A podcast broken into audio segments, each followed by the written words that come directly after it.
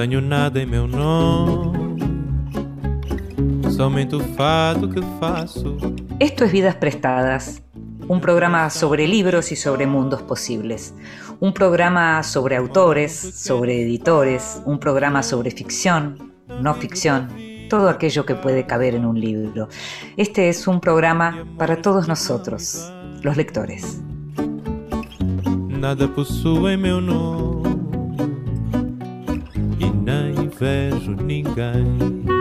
y a nosotros los lectores nos gusta leer, nos gusta leer a solas, a veces también acompañados con alguien que también está leyendo, y nos gusta también y mucho que nos lean en voz alta. Esta vez le pedimos a la autora colombiana Pilar Quintana que lo hiciera.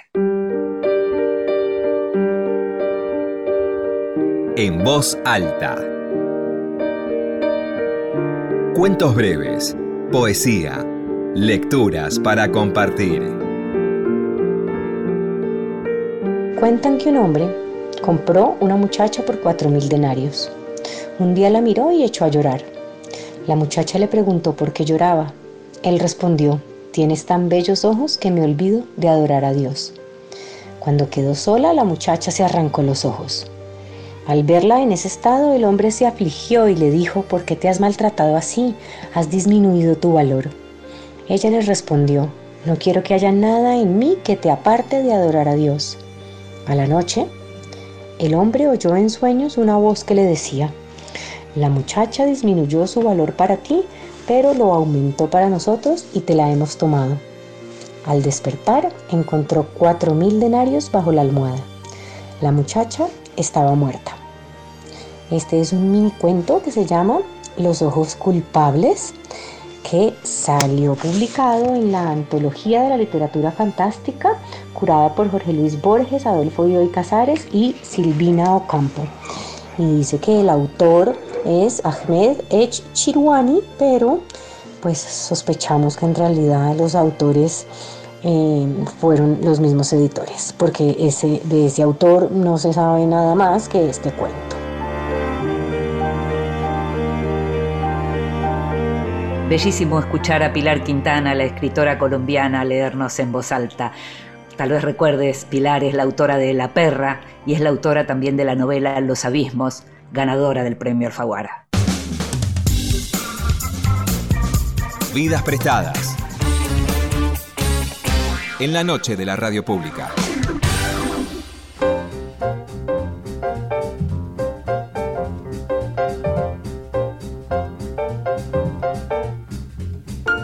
Premiado, celebrado, convocado siempre en todo evento literario de calidad, el mexicano Juan Villoro es uno de los más grandes escritores latinoamericanos. Cronista deslumbrante, narrador, guionista y dramaturgo, su prosa se resiste a los encasillamientos y nunca deja de sorprender su destreza con la palabra y sobre todo su asombrosa pasión por el relato.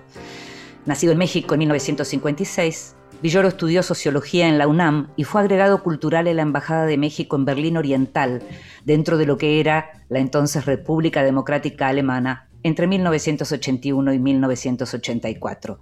Académico, editor de suplementos culturales y conductor de radio, columnista de grandes diarios del mundo, entre sus libros se cuentan entre otros las novelas El disparo de Argón, El testigo y Arrecife, los libros de cuentos Los culpables y La casa pierde, y ensayos como los de efectos personales, además de textos de literatura infantil y juvenil como El fuego tiene vitaminas. Publicado por Fondo de Cultura Económica y Almadía, su último libro, Examen Extraordinario, es una antología compuesta por 14 cuentos de los cuales solo dos son nuevos. Los otros fueron publicados en diversas compilaciones a lo largo de los últimos 30 años. Se trata de un volumen en el que el autor se pone a prueba, como dice en el prólogo, un ejercicio valioso para los lectores de Villoro, por lo que significa volver a leer estos textos, pero también una ocasión ideal para quienes quieren abordar la obra de un escritor versátil y atractivo, para quien todo texto es una gran oportunidad para contar una buena historia. Te invito a que escuches la primera parte de la conversación con Juan Villoro.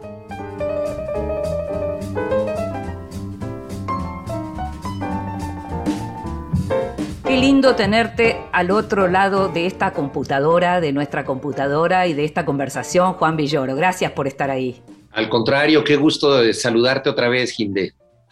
Es un placer conversar con vos una vez más y es un placer hacerlo a partir de la, de la, publicación o por lo menos de la llegada a nuestros países de tu examen extraordinario, este libro en donde reunís cuentos de tantas épocas, un libro además publicado en una coedición entre Fondo de Cultura Económica y, y Almadía, y un libro que al mismo tiempo quiere decir algo en español para nosotros, que es examen extraordinario, uno de por sí imagina que es un examen fuera de lo común, pero que en México quiere decir otra cosa, ¿verdad? Bueno, en México se le llama así a la última oportunidad que tú tienes para probar una materia en los estudios. Los mexicanos somos expertos en eufemismos que tratan de matizar nuestra amarga realidad. Entonces, cuando alguien dice, me fui extraordinario, podría parecer que eso es buenísimo, que, tiene una oportunidad meritoria, pero se trata realmente de un repechaje extremo, la última oportunidad de aprobar. Eh, y me pareció que esta irónica expresión eh, se prestaba para una reunión de mis textos que obviamente están sujetos a un nuevo examen. Eh, un nuevo examen en una colección que se llama Popular y que tiene en la portada eh, algo que nosotros en la Argentina llamamos machete, es decir, la pierna junto con una, un calzado, con una zapatilla, en donde se ve lo que nosotros llamamos machete y ustedes llaman acordeón. ¿No? Eh, eso, eso que todos alguna vez si no lo hicimos, lo vimos y lo conocimos en la escuela, sobre todo en la escuela secundaria, ¿no? Claro, eh, dicen que lo mejor de un acordeón o de un machete es eh, no tener que usarlo, porque si lo preparas verdaderamente bien, resumes en tal forma los conocimientos que eh, ya te los aprendiste mientras estás haciendo esto. Y en cierta forma, el género del machete eh, tiene que ver con el género del cuento, porque se trata de resúmenes urgentes de la realidad. En la, en la tapa también se ve que ese acordeón o machete en realidad tiene que ver con Juan Villoro, con el autor de todos estos cuentos. Lo primero que uno logra ver es lo que tiene que ver con la fecha de tu nacimiento y con algunas de tus obras. La, la tapa en sí, la cubierta en sí, tiene mucho que ver con este autor que fue el mismo que eligió estos 14 cuentos de los últimos 30 años. Solo dos de ellos son nuevos, ¿es así? Sí, son cuentos eh, que dejaron fuera mis dos primeros libros porque me parecía que estilísticamente ya estaban en otra zona, eh, pero luego algunos amigos me han dicho que, no es así, probablemente me equivoqué en eso, pero a fin de cuentas eh, hice una selección y no hay nada más eh, complicado que revisar el propio trabajo, de modo que no quise apelar a una objetividad que no puedo tener respecto a mí mismo, Ginde, sino que lo que busqué fue ser fiel a los usos de la memoria, es decir, apelar más bien a los cuentos que me regresaban con mayor fuerza. En ese sentido tiene algo de recopilación sentimental, ¿no? Sabemos que recordar etimológicamente quiere decir volver a pasar por el corazón. Y así fue de corazonada en corazonada como se armó esta selección, pero por supuesto en el camino también interfirieron otras cosas, experiencias que he tenido leyendo algún cuento en algún sitio o comentarios que he tenido al respecto y luego también el inevitable cálculo de qué cuentos se combinan mejor con otros, si hay varios que son amargos, eh, que no desentonen con los que son irónicos, o si unos están en primera persona, que no vaya a ser como una exclusividad de esa primera persona y dejen fuera a los que están en tercera persona y los sitios eh, en donde se ubican. Pero todo eso fue llegando de manera muy eh, natural, no, no, no hice un, auténtico eh, tamiz de lo que yo había escrito, a tal grado que en ocasiones creo que en la antología están cuentos que no incluí, lo cual quiere decir que la memoria es sumamente caprichosa. Hay cosas que se ven, por ejemplo, en los últimos cuentos, en estos que, incluiste en esta antología, pero que van a salir en un libro de cuentos posterior, en donde comienza a verse como una mirada diferente sobre un tema puntual, que es el tema de las mujeres. ¿no? Yo pensaba en, en Acapulco, ¿verdad? Por ejemplo, uno podría haber pensado que ese cuento, quién sabe, 20 años antes o 30 años antes, lo habrías escrito exactamente al revés. Es decir, como que quien, el protagonista habría sido un hombre que recuerda a esa mujer de la que habla este cuento. ¿Cómo está influyendo el tema del cambio en las cuestiones de género en el villoro narrador? No, creo que ha sido uno de los temas fundamentales de, de nuestra época. En las últimas décadas ha habido un viraje muy significativo y, por supuesto, eh, todavía no suficiente respecto al papel que desempeñan las mujeres en nuestras vidas. Y esto se ha reflejado en los acercamientos literarios que, yo he tenido eh, de figuras más o menos misteriosas, seductoras, eh, que participaban en una periferia y secretamente la decidían, eran como eh, soles un tanto ocultos que de pronto brillaban y, cegaban con su resplandor. Em, las mujeres han cobrado otro tipo de protagonismo, incluso pues me he atrevido a escribir con, su voz en algunos cuentos, porque finalmente la literatura significa ponerse en la piel del otro eh, y, este ejercicio pues eh, es complejo, sobre todo cuando hay un salto eh, de género, pero creo que forma parte de la necesaria comprensión que debemos tener hoy en día respecto al papel que desempeñan las mujeres y creo que se está reflejando y lo has advertido muy bien en la escritura reciente de mis textos. Sí, en ese, en ese texto en particular que tiene que ver con el reencuentro de, un hombre y una mujer que se vieron a lo largo de los años, pero cuya historia quedó interrumpida, se ve, pero también se ve en Marea Alta, que es el último de los cuentos, ¿no? En donde eh, aparece la mujer como en otro lugar. Y eso uno, cuando uno lee esto de los cuentos, entonces, si bien no hay ninguno de ellos en donde uno podría ser este, podría ser víctima de la cultura de la cancelación porque tu personalidad no tiene nada que ver con eso y siempre y, sos una, una, persona muy respetuosa en general de todo eso, pero es como si la impronta de esta actualidad, digamos, se manifestara, incluso como te digo, también en marea alta. Está muy bien visto. Mira, lo más importante para mí es que esto haya sido un tanto inconsciente. Eh, yo escribo ensayos, escribo artículos de periódicos, crónicas, en, los que trato de tener una visión argumentada y más o menos eh, racional de la realidad. Pero escribiendo cuentos me parece importante em, ser un tanto eh, sonámbulo de mí mismo, avanzar a, tientas y dar eh, rienda suelta pues a, pulsiones e impulsos que no controlo del todo y que poco a poco van adquiriendo sentido en la escritura. Entonces, no hay un afán digámoslo así, em, determinista eh, propositivo de, plantear eh, este tema de equidad de género eh, sobre la mesa a través de los relatos, pero son cosas que he ido asimilando y de repente las voces femeninas han ganado un protagonismo que a mí me, gusta porque, porque ha salido naturalmente en los, en los relatos, ¿no? Sin que sea una cuestión programática, políticamente correcta. Entiendo perfectamente decís. Algo que se ve también en tus cuentos y en donde tal vez también aparece ahí como, como lo que tiene que ver con tu lugar de cronista y de, y de gran eh, periodista cultural y demás, es cómo de pronto el lector puede ingresar en, en la obra de artistas que uno de pronto no conoce, como en el caso de las fotos de, en, Forward Kyoto, las fotos de Graciela Iturbide, por ejemplo, que de pronto no es lo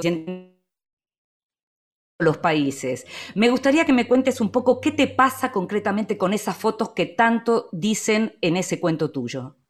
A mí me interesaba en ese relato Forward Kyoto que las eh, fotografías contaran historias. Graciela Iturbide es una de las grandes fotógrafas de nuestro tiempo, la he admirado desde hace mucho y pienso que de algún modo la fotografía eh, es siempre una, una historia detenida y estas historias detenidas pueden leerse a la manera de un tarot, pueden ser cartas de la fortuna. Si nos llegan de manera azarosa estas fotografías destinadas eh, por alguna razón especial a nosotros, uno se puede preguntar qué hacen estas figuras, ¿no? estas personas eh, de eh, el istmo oaxaqueño con iguanas en la cabeza, qué me quieren decir.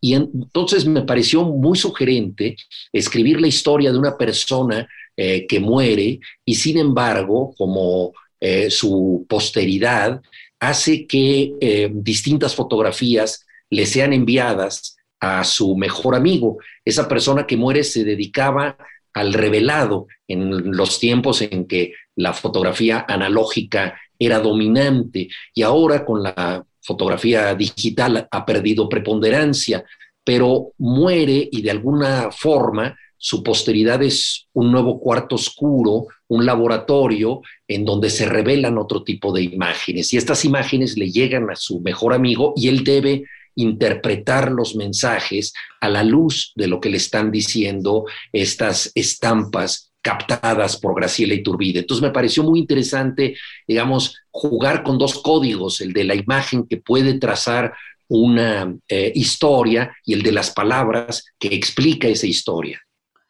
Mucho de lo que aparece en los cuentos, como justamente fueron publicados a lo largo de los años, tienen que ver con cosas que han quedado atrás. Aparece de pronto el fax en alguno de tus relatos. En este relato que estamos hablando, Forward Kyoto, ya se está hablando de lo que significa la pérdida para los artistas del revelado, de la llegada del Photoshop.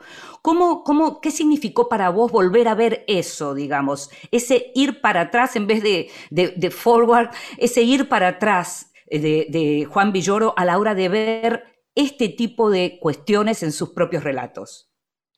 Bueno, la eh, era tecnológica que nos ha tocado vivir nos ha convertido en anticuarios de nosotros mismos, ¿no? Si yo pienso que empecé a escribir en máquina de escribir, luego pasé como una especie de superación ultramoderna a la máquina eléctrica y luego a, a la primera computadora personal y posteriormente a la laptop, en fin, todos estos cambios en los soportes mismos de la escritura dan cuenta de, transformaciones que han convertido a ciertos cachivaches, a ciertos objetos en productos ya nostálgicos. Entonces, cuando yo releo eh, alguna de mis historias, pues eh, inevitablemente recuerdo, por ejemplo, tiempos en los que no había cajeros automáticos y donde un amigo servía de prestamista. Eh, el amigo que te podía sacar de un apuro porque siempre tenía una liquidez y te cobraba un interés moderado y operaba eh, en una sociedad en la que no podías acudir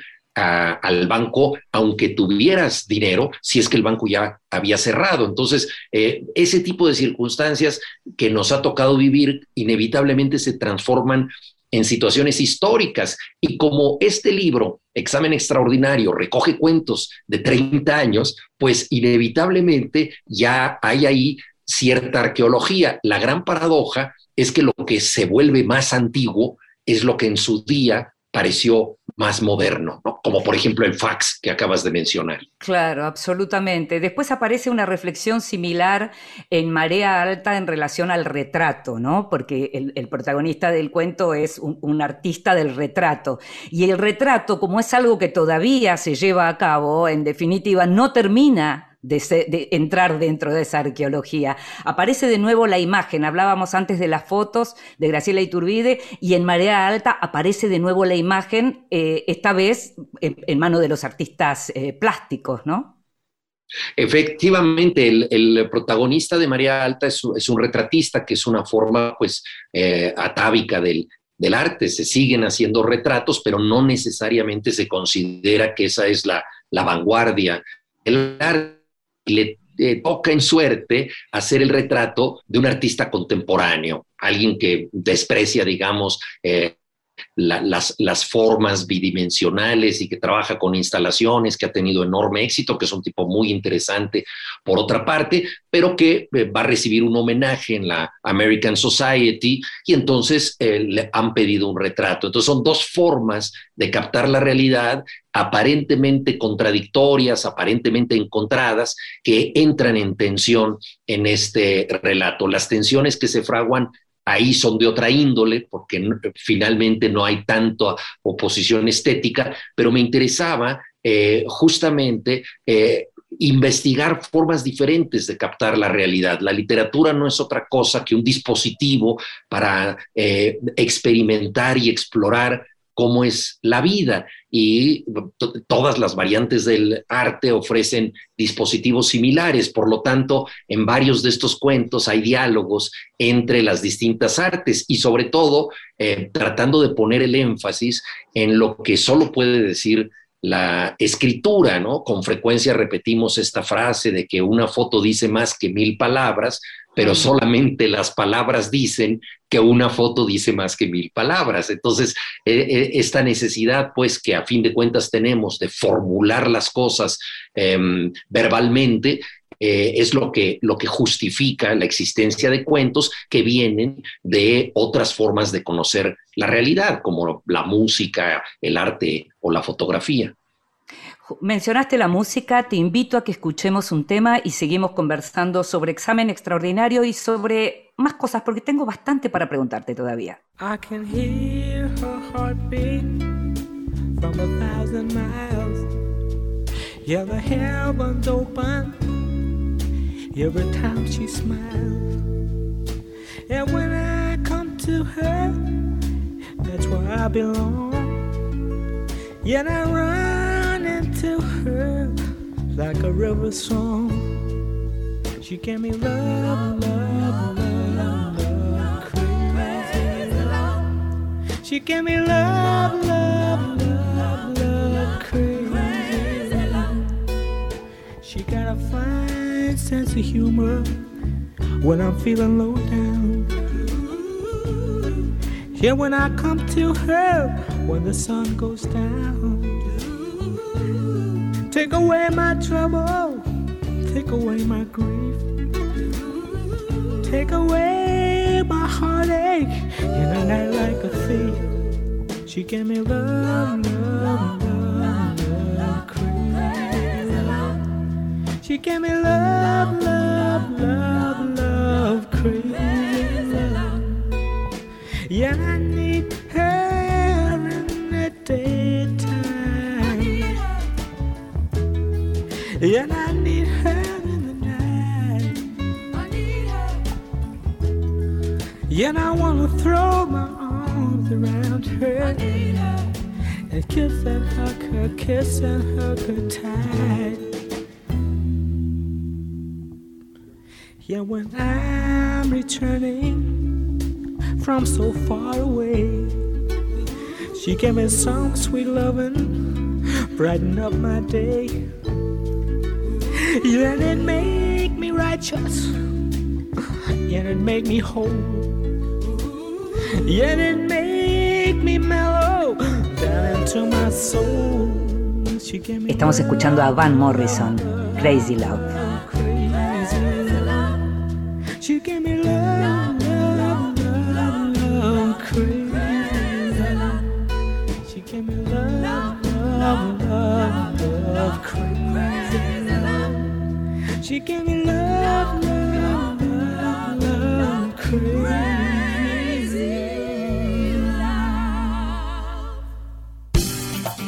Estás escuchando Vidas Prestadas con Inde Pomeráñez.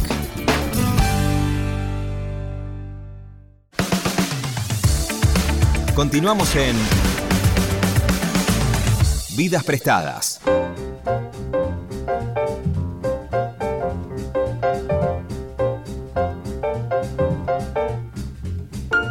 Seguimos en Vidas Prestadas, este programa sobre libros y sobre mundos posibles, y estamos conversando con Juan Villoro. En lo personal, hace mucho tiempo que no hablábamos así con Juan, con lo cual me estoy dando un gustazo. Gracias de nuevo por estar ahí, Juan.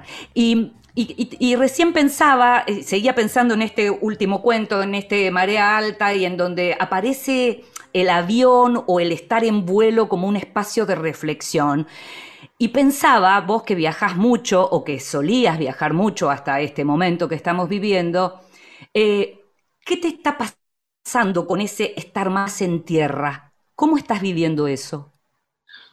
Ha habido distintas fases en todo esto. Yo estaba viviendo en Estados Unidos, en San Francisco, porque daba clases ahí y la primera sensación fue la de eh, un escenario que se transformaba repentinamente en tierra de zombies. Sabemos que la cultura eh, norteamericana no es muy proclive a los contactos físicos o a, las situaciones gregarias, ¿no? Como no sé, algo excepcional. Eh, de modo que la gente estaba perfectamente preparada para aislarse, para no verse, para no tocarse. Y esta sensación de tierra de zombies fue, por supuesto, agobiante. Nuestra familia estaba en México, la de mi mujer y, la mía, entonces decidimos volver y la primera sensación del encierro y de regresar con nosotros fue la de tener una especie de beca hecha de tiempo, ¿no? Es decir, ese momento extraño en que se acaban los pretextos para, para dedicarte a lo que supuestamente te quieres dedicar siempre, que es leer y escribir, y ya no tienes esos distractores que muchas veces te alejan por culpa de ti mismo, de tu mesa de trabajo. Al principio hubo este beneficio, pero luego pues se nos fue acercando el tema. Hay mucha gente que no puede vivir eh, eh, si no sale a la calle. En México tenemos al menos 40 millones de pobres. Entonces el encierro nunca fue total porque se trataba de un lujo al que no todos podían acceder y la auténtica pandemia de este país es el hambre. Entonces, en la medida en que veías a la gente en la calle, que se acercaba a las casas, etcétera, pues esto se fue volviendo algo mucho más grave. Mm, además de las noticias de quienes se enfermaban, yo mismo enfermé, perdí un oído, que fue una pérdida parcial y no tan grave como la de otras personas que incluso perdieron la vida. Entonces, esta situación de, encierro ha sido una situación acotada por algo muy complejo y que no nos conviene y también no es lo mismo disponer de un cierto tiempo que disponer de un tiempo indefinido, ¿no? Esta espera sin límite ha volcado a mucha gente en situaciones eh, cercanas a, a, la locura eh, o por lo menos a la neurosis. Entonces, todo esto, pues, para decir que he vivido la pandemia como todos, con, con las altas y bajas, las confusiones, pero también, pues, eh, celebrando que eh, hayamos entendido que no hay nada más importante para sobreponernos a la soledad y a nosotros mismos eh, que la cultura, ya sea leer, ver series de televisión, eh, disfrutar de un meme o de un GIF, en fin, todas las formas que tenemos de representación del mundo nos han aliviado de este mundo. Eh, la gran paradoja es que los gobiernos eh, lo primero que hacen es eh, tomar medidas económicas para la crisis en las que se hacen recortes a la educación y la cultura, cuando es la educación y la cultura la que nos mantiene a salvo muchas veces, porque no basta con estar sanos, no basta con reproducir nuestra existencia física de todos los días, necesitamos también eh, satisfacción mental, satisfacción espiritual. Confucio decía, necesito una libra de arroz para vivir y flores para saber que vivir vale la pena. Lo recordé mm. cuando las primeras vendedoras de flores llegaron a mi casa de manera itinerante eh, en, los primeros días de la pandemia. mencionas esto, Juan, y uno lo primero que piensa es que en el actual gobierno mexicano, o por lo menos en apoyo al actual gobierno mexicano, hay muchos artistas intelectuales, es decir, hay un presidente y un gobierno que fue muy esperado por el mundo de la cultura. Pero hay insatisfacción en relación a estas medidas por lo que uno lee y vos estás mencionando esto. ¿Cómo entendés esa contradicción? Bueno, la contradicción yo creo que es más profunda porque tiene que ver con el, tipo de gobierno eh, que tenemos. Mucha gente votó por, por López Obrador esperando un gobierno de izquierda democrática y se ha encontrado con un confuso caudillismo populista que en muchos sentidos es profundamente conservador. Que se alía con el gran capital en determinados proyectos, em, es restrictivo respecto a libertades individuales, no apoya la cultura ni la ciencia. Entonces esas son políticas em, neoliberales eh, que él critica con un discurso antineoliberal, lo cual es, por supuesto, parte de las contradicciones que tenemos. En lo que toca a la salud pública, yo creo que las decisiones fundamentales que se tomaron eh, fueron acertadas en la medida en que en México no se puede imponer un encierro, por lo que yo decía antes. Si la gente tiene que salir a la calle para sobrevivir, pues no se le puede recluir en una casa en donde muchas veces va a estar hacinada en un cuarto con otras ocho personas eh, sin tener de qué vivir. Eso sería absolutamente inhumano. Entonces se convirtió el encierro en algo er, aconsejable, pero optativo. Por otra parte, el presidente dijo muchas locuras, como que este, la gente se podía besar y abrazar y no pasaba nada. El encargado de salud de la pandemia dijo, el presidente no puede contagiar a nadie porque es una fuerza moral, eh, como si fuera un iluminado divino, no una persona. Eh, en fin, ¿no? Entonces ha habido también en el camino muchos errores, ¿no? Y, respecto al consenso del, presidente, yo creo que en realidad en, los medios él sigue teniendo un consenso popular grande, pero en la mayoría de los medios no goza, no goza de consenso. O sea que, digamos, el, mundo intelectual en su mayoría no está con el presidente, lo cual tampoco em, eh, habla necesariamente bien del mundo intelectual, porque hay muchas razones de mucha gente para estar a favor o en contra de una causa y algunas de estas razones no son las mejores. Como haber perdido, vos decís, por ejemplo, algunos privilegios. Por supuesto, eso es muy importante. En México ha habido un pacto que se fraguó en la Revolución Mexicana, la Revolución de 1910 a 1920, que hecha por generales jovencísimos, incultos, que una vez terminada la revolución necesitaron legitimarse con el apoyo de abogados, de escritores, periodistas, historiadores, que de alguna manera crearon el discurso de la revolución. Entonces se dio una alianza que se ha mantenido durante muchos años entre eh, el, Estado mexicano y eh, la promoción de la cultura.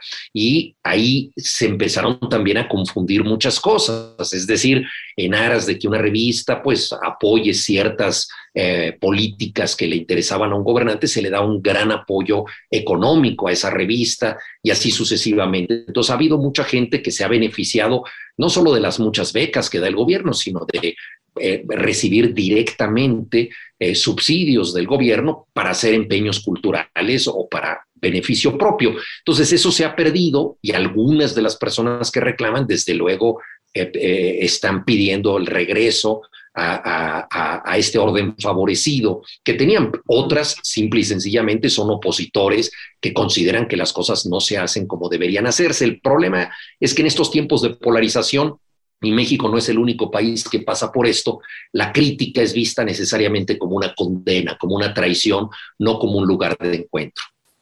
Mm. Estaba pensando en uno de los cuentos que más me gusta, que es Los culpables, eh, y en donde también utilizas una imagen que tiene que ver con otra obra, hablas del silbato de Chaplin, que sigue sonando y es advertencia. Y, me, gusta, me gusta mucho esa idea que aparece ahí, que es este, este cuento en donde están los dos hermanos, en donde aparece el tema de la droga muy fuertemente y la idea de que una obra de arte puede ser denuncia también. Me gustaría que me cuentes un poco cómo surgió ese cuento. Bueno, a mí me pareció muy interesante el hecho, eh, que es una superstición común entre algunas personas, que para ganar en la fortuna, cuando tú apuestas algo, eh, tienes que tener una cierta culpa que reparar, ¿no? Es decir, si nunca has hecho nada que debas reparar, pues la fortuna no te va a conceder esa, segunda oportunidad. Entonces estos hermanos han tenido una educación religiosa y para ellos la culpa ha sido un motor eh, que los lleva a hacer cosas. Eh, y entonces eh, les llega una oportunidad un tanto accidental de escribir un guion de cine y piensan que esto solo lo pueden realizar dando rienda suelta a algunas culpas que tienen. El problema es que hay una culpa íntima porque los hermanos han pasado por una traición, uno de ellos eh, ha cortejado a la mujer del otro y esto se mantiene en silencio. Entonces esa culpa que quizá podría desatar la pasión necesaria para escribir el, cuento, esa compensación de la fortuna eh, que recibirían gracias a confesar una culpa puede destruir la relación entre los hermanos. Entonces es como una culpa que eh, solo uno de ellos tiene como un motor secreto y que el otro va adivinando a medida que están escribiendo el guion, porque el guion se convierte en una confesión indirecta. A veces cuando tú le quieres decir algo a una persona, no se lo dices eh, cara a cara, sino que creas un mecanismo para que se entere. Uno de los mecanismos es, por supuesto, la literatura. Oscar Wilde decía, denle una máscara a un hombre y dirá la verdad, ¿no? Eh, nos disfrazamos no para ser totalmente otros, sino para ser eh, el yo que no nos atrevemos a asumir. Entonces, ese guion les permite hacer esa, esa confesión y el hermano lo, lo acepta, ¿no? Es decir, es, es, es un momento de, de reconciliación extraña entre ellos, porque también descubren que tienen problemas pues mucho más graves final, a final de cuentas eh, que esa posible traición fraternal, ¿no? Entonces quería yo explorar pues eh, los motores de la culpa y las dificultades de hacer una confesión. ¿Y qué es un cuento sino una confesión indirecta? Claro. Otro de los cuentos que me gusta mucho, pero mucho, es El día en que fui normal. Eh, y hay una imagen que, que, me gusta y que tiene que ver con lo que hablábamos antes de los viajes y de irse y de estar fuera, y es, muchos años después yo entendería que regresar a casa significa recuperar hábitos.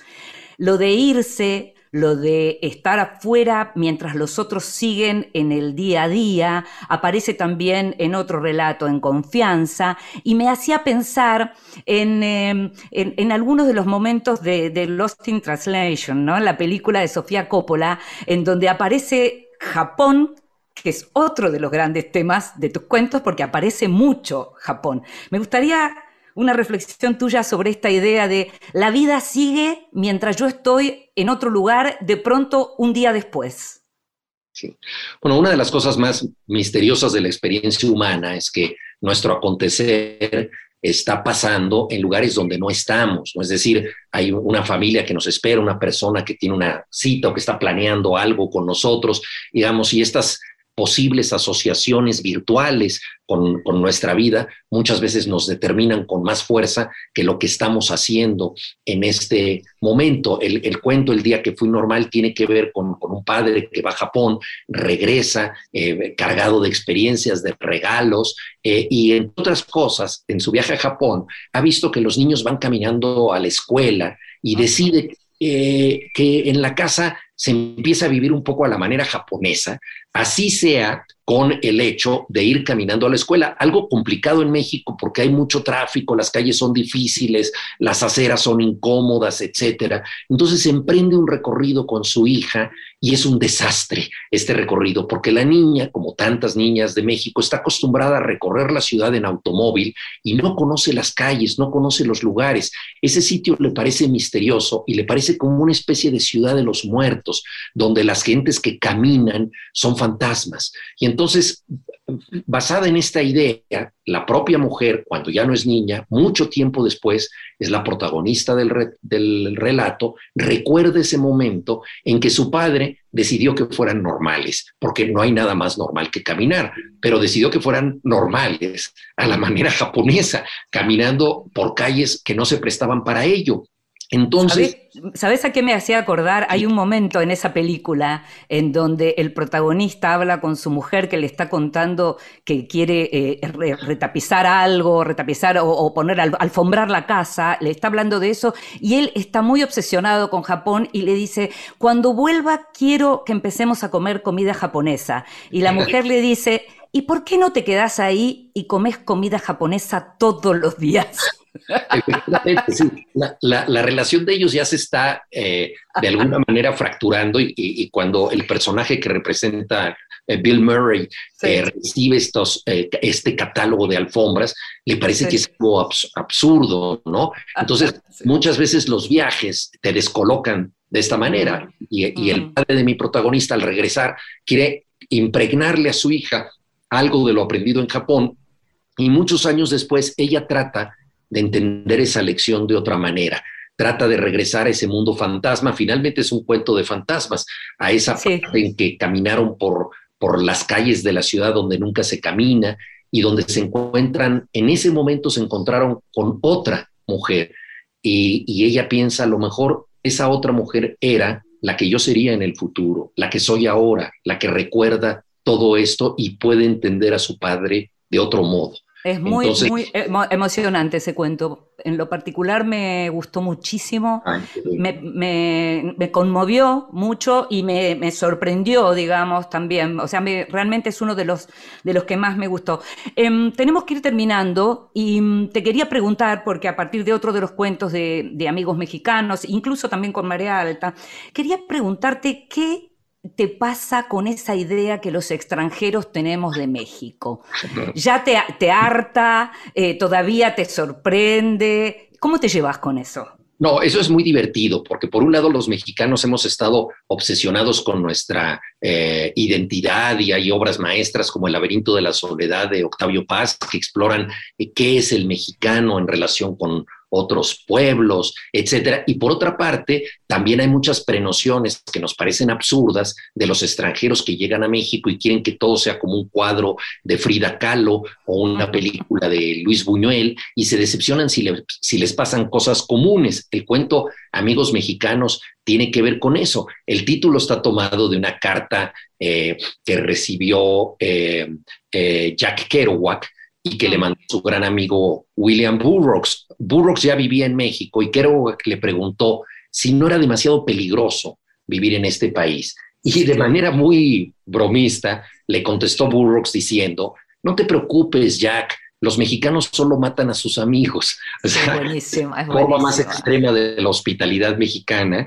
es el asesinato, ¿no? la apropiación del otro. Entonces, por eso el relato se llama Amigos Mexicanos y trata de un periodista norteamericano que viene buscando los excesos, las aberraciones, las cosas eh, tremendas de un pueblo que come insectos y que come más chile que nadie y que se da toques eléctricos por diversión, en fin, todas esas extravagancias de lo mexicano y se encuentra un mundo bastante bastante común. Entonces, un grupo de amigos mexicanos le da una ayudadita y le empieza a actuar cosas que a él le pueden parecer típicamente mexicanas para que escriba de ellas.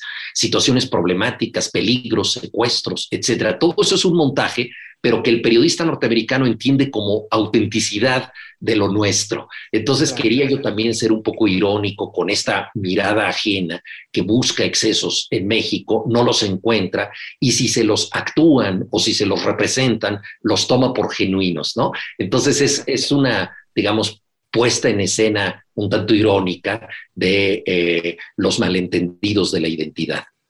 Bueno, Juan, vuelvo a decirte que me gustó mucho este recorrido por tu narrativa breve, examen, extraordinario. Me parece un libro que realmente puede eh, puede dar una mirada muy interesante sobre tu obra, una selección que está muy bien hecha y muy coherente en, términos de edición.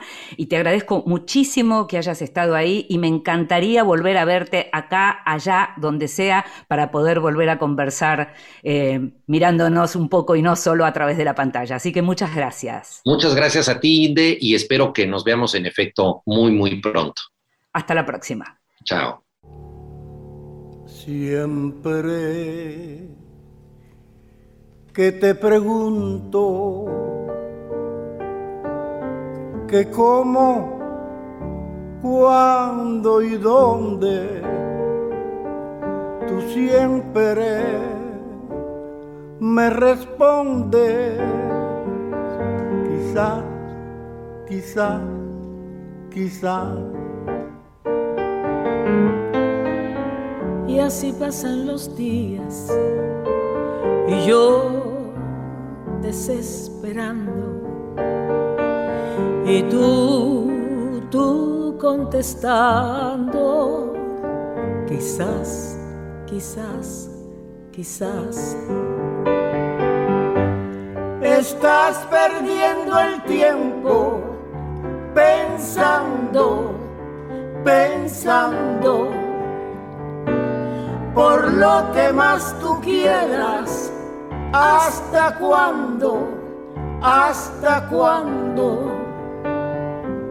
Y así pasan los días y yo desesperando y tú, tú contestando, quizás, quizás, quizás.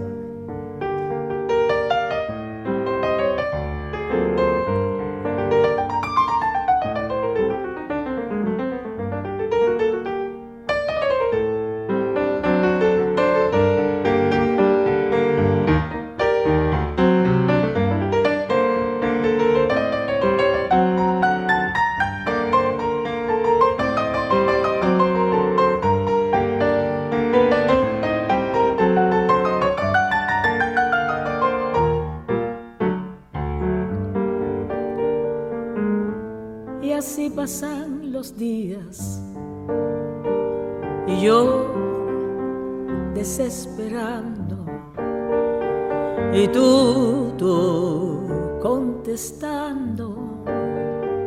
Quizás, quizás, quizás. Estás perdiendo el tiempo pensando, pensando por lo que más tú quieras. ¿Hasta cuándo? ¿Hasta cuándo? Quizás, Quizás, quizás, Ibrahim Ferrer y Omar Aportuno. Y yo desesperando. Y tú, tú contestando. Quizás, quizás, quizás. Quizás, quizás, quizás. Quizás, quizás. quizás.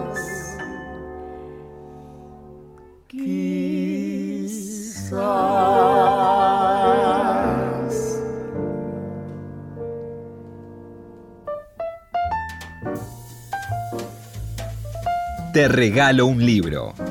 Recomendaciones y sugerencias para tomar nota. Hola, soy Cecilia Sperling, soy escritora. Quiero contarles sobre las aventuras de la China Iron de Gabriela Cabezón Cámara.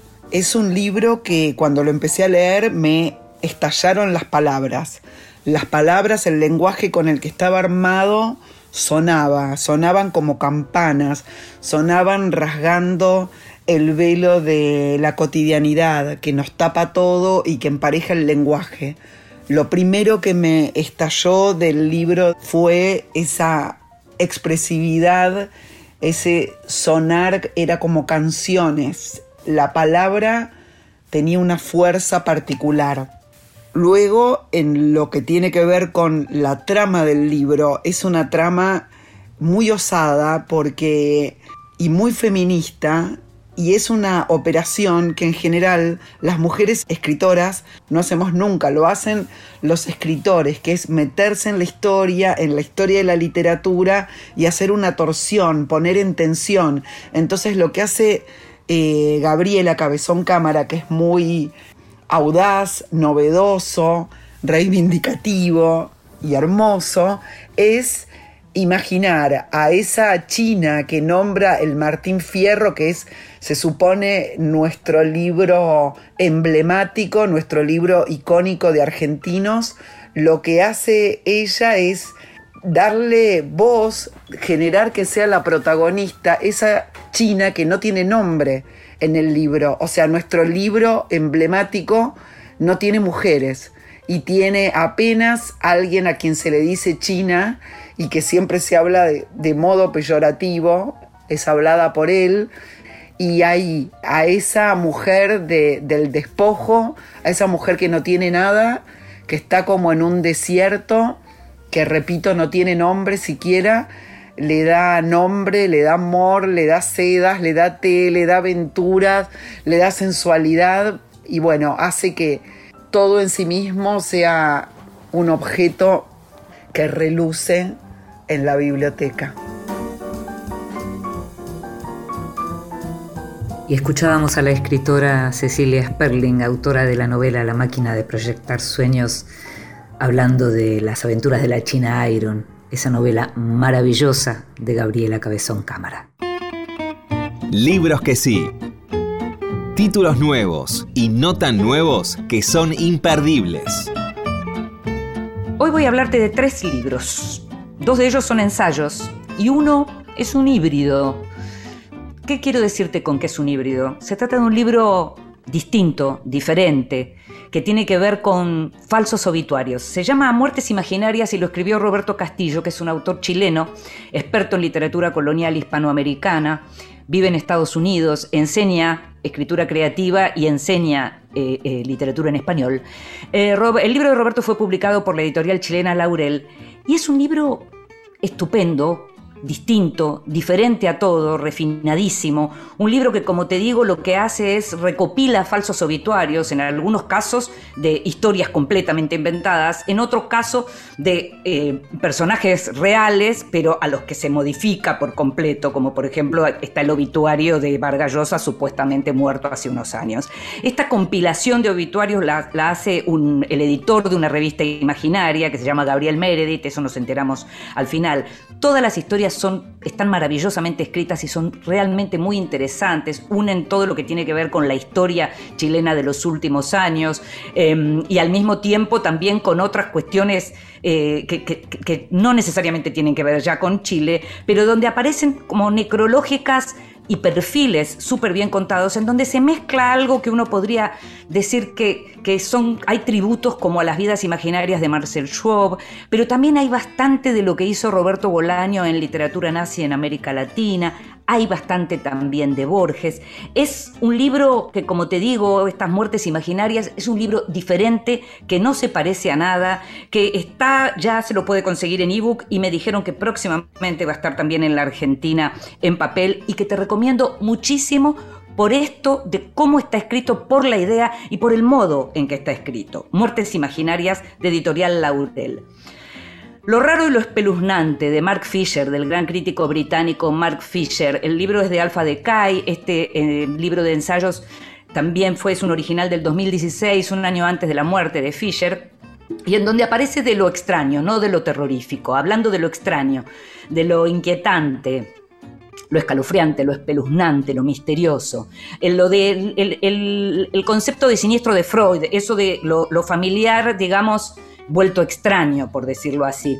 Eh, habla de Lovecraft, de Wells, de Ballard, de Margaret Atwood, habla también de, mm, Peter Wade, de Philip Dick, de, Daphne du Maurier, habla de distintos productos literarios y cinematográficos en donde aparecen estos conceptos de lo raro y de lo espeluznante, como te decía, publicado por Alfa Decay.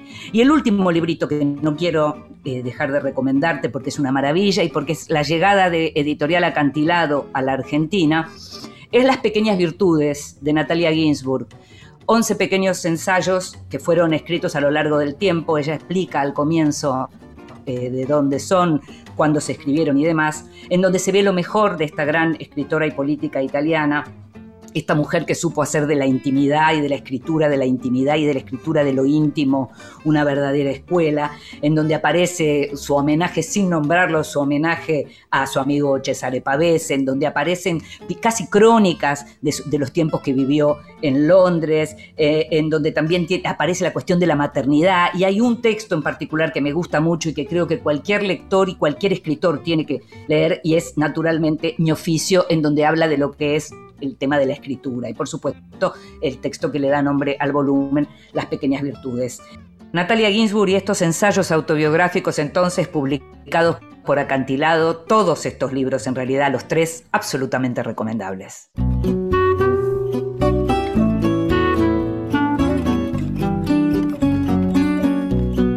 Y llegamos al final de este nuevo Vidas Prestadas. Sabés que nos podés escuchar en la página de la radio o en las plataformas de podcast, aquellas que solés visitar. En la operación técnica estuvo Jorge Falcone, en la producción consiguiendo todo y mucho más, Gustavo Kogan. Me llamo Inde Pomeráñez y nos estamos escuchando. Chao.